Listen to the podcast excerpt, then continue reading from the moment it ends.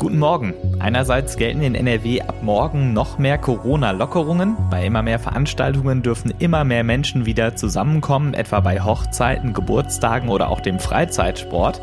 Andererseits diskutieren wir über den fehlenden Abstand von Mallorca-Urlauberinnen und Urlaubern und über die Gefahr einer zweiten Infektionswelle. In anderen Ländern steigen die Infektionen stark an, unter anderem in den USA und England. Das hat Auswirkungen auf die Menschen dort und das schauen wir uns heute Morgen an. Mein Name ist Sebastian Stachorra. Schön, dass ihr dabei seid. Der Rheinische Post Aufwacher. Der Nachrichtenpodcast am Morgen. Heute ist der 14. Juli 2020 und wir starten zunächst mit einem Blick aufs Wetter. Die Sonne werden wir wohl heute nicht allzu lange sehen. Es ist stark bewölkt. Gebietsweise kann es im Tagesverlauf auch regnen. Dazu gibt es Temperaturen um die 20 Grad und so bleibt es auch heute Abend und in der Nacht. Viele Wolken, etwas Regen und eine Abkühlung auf 11 bis 14 Grad. Morgen lockert es etwas auf und es bleibt weitgehend trocken. Die Temperaturen bleiben bei ca. 18 bis 21 Grad, meldet der Deutsche Wetterdienst. Dazu schwacher, teils böig auffrischender Wind. Und auch die Nacht bleibt wieder trocken bei 9 Grad. Und Donnerstag ist dann alles möglich. Wolken und Sonne wechseln sich ab. Vereinzelt kann es aber auch regnen. Das Ganze bei 20 bis 23 Grad.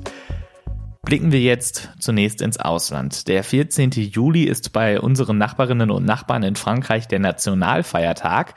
Klar, wegen Corona fällt der dieses Jahr etwas anders aus als normalerweise. Die traditionelle Militärparade auf den Champs-Élysées fällt aus. Stattdessen wird es eine militärische Feier geben. Da werden auch Krankenhaus- und Pflegekräfte geehrt.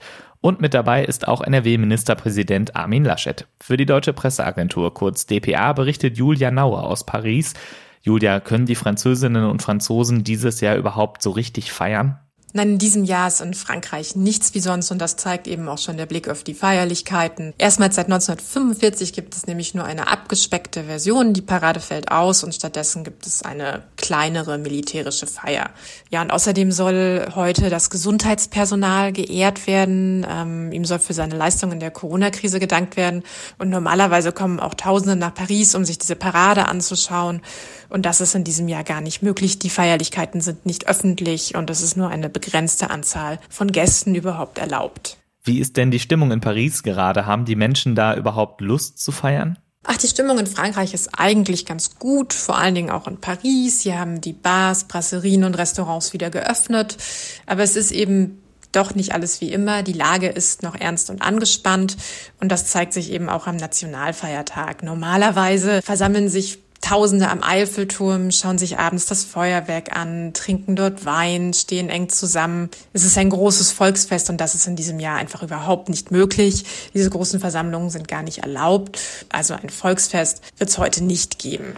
Seit letzter Woche gibt es ja eine neue Regierung in Frankreich. Präsident Emmanuel Macron hat einige seiner Ministerinnen und Minister ausgetauscht. Wie macht sich diese neue Regierung bisher?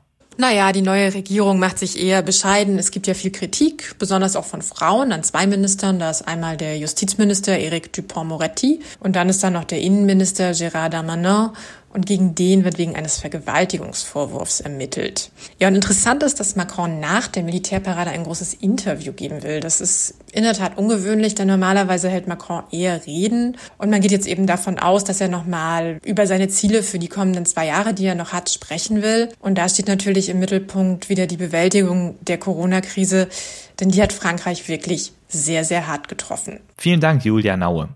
Auch andere Länder wurden und werden immer noch hart von der Corona-Krise getroffen. In Europa ist Großbritannien mit mehr als 46.500 Todesfällen am schlimmsten von der Pandemie betroffen. Und da wird nun etwas eingeführt, was einige wenige in Deutschland schon wieder abschaffen wollten, die Maskenpflicht beim Einkaufen. Bisher gilt in England nur in öffentlichen Verkehrsmitteln die Pflicht, eine Mund-Nasen-Bedeckung zu tragen. Ab dem 24. Juli, also Ende kommender Woche, soll das auch für Geschäfte gelten. Das hat die Nachrichtenagentur PA gestern Abend berichtet. Heute wird eine Stellungnahme des Gesundheitsministers Matt Hancock erwartet. Spannend, wer in England dann gegen die Maskenpflicht verstößt, wird bis zu 100 Pfund Strafe zahlen müssen. Das sind etwa 110 Euro. Und die einzelnen Landesteile im Vereinigten Königreich entscheiden selbst über ihre Schutzmaßnahmen zur Eindämmung der Corona-Pandemie. In Schottland etwa gilt schon länger die Maskenpflicht beim Einkaufen.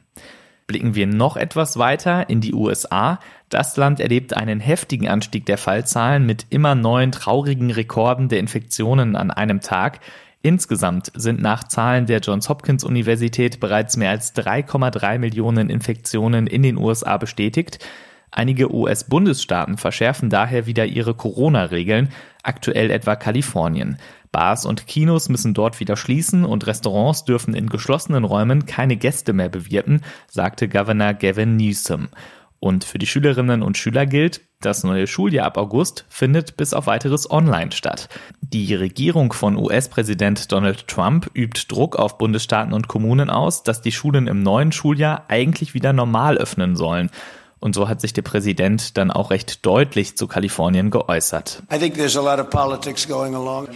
Da geht es doch nur um Politik. Die glauben wohl, es schadet dem Land, wenn die Schulen zubleiben und dass sie so ihre Chance bei der Wahl verbessern. Ich glaube nicht, dass es ihnen hilft. Sind ja deren Städte, die brennen. Man stelle sich mal vor, das ganze Land würde wie Chicago oder New York oder eine andere dieser super linksradikalen Städte regiert. Dann hätten wir bald kein Land mehr.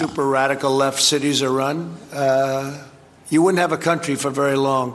Zum Hintergrund, in Kalifornien regieren gerade die Demokraten und in den USA sind im November Präsidentschaftswahlen.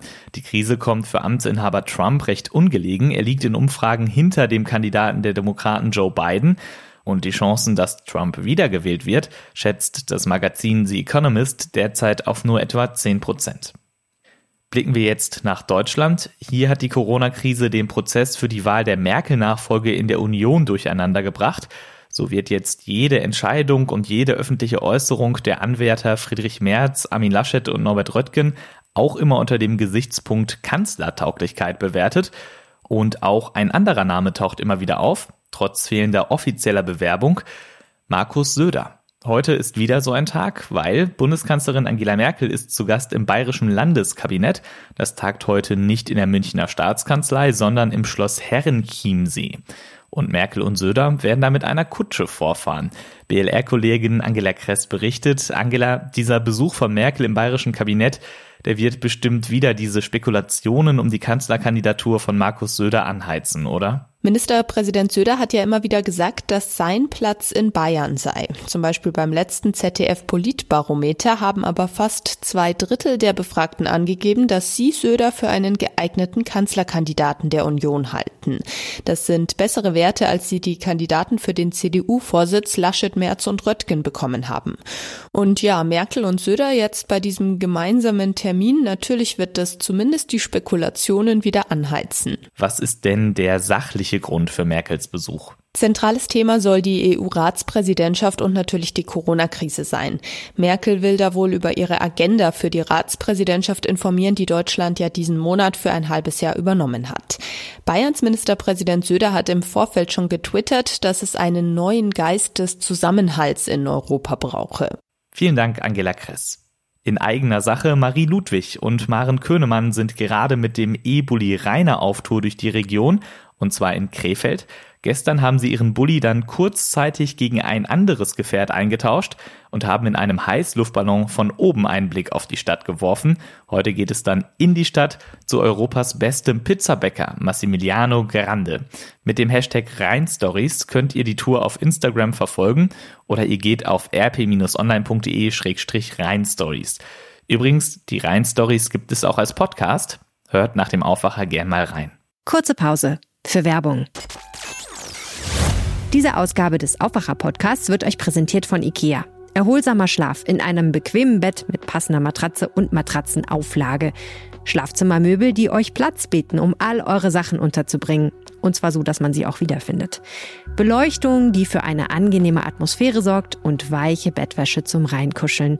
Bei IKEA findet ihr all diese Schlafzimmereinrichtungen und euren süßen Träumen steht nichts mehr im Weg.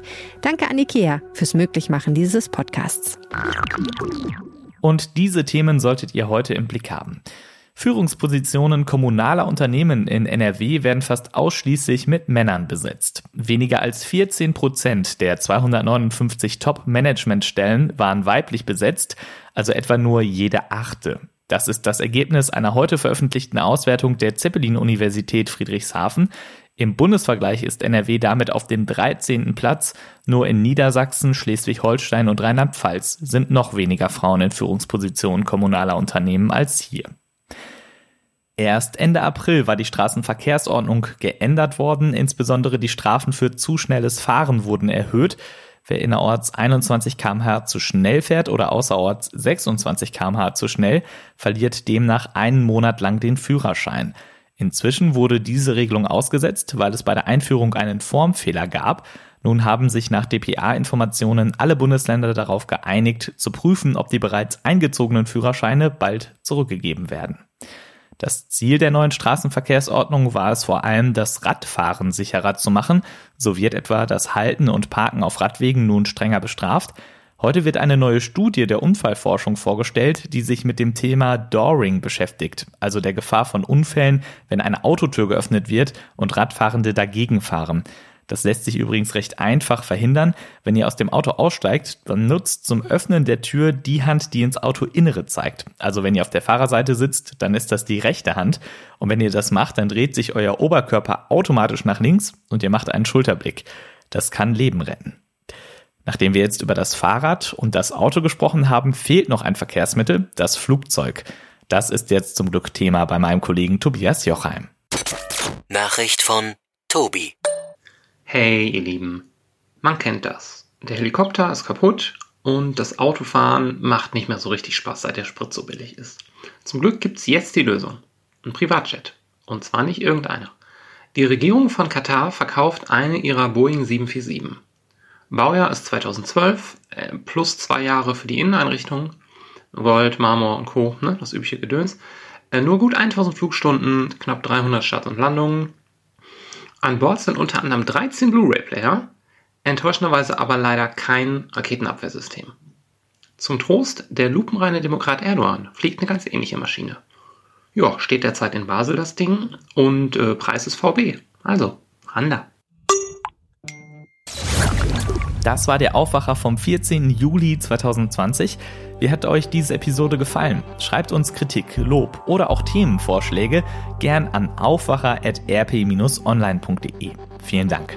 Mein Name ist Sebastian Stachorra. Habt einen schönen Tag und macht's gut. Mehr bei uns im Netz www.rp-online.de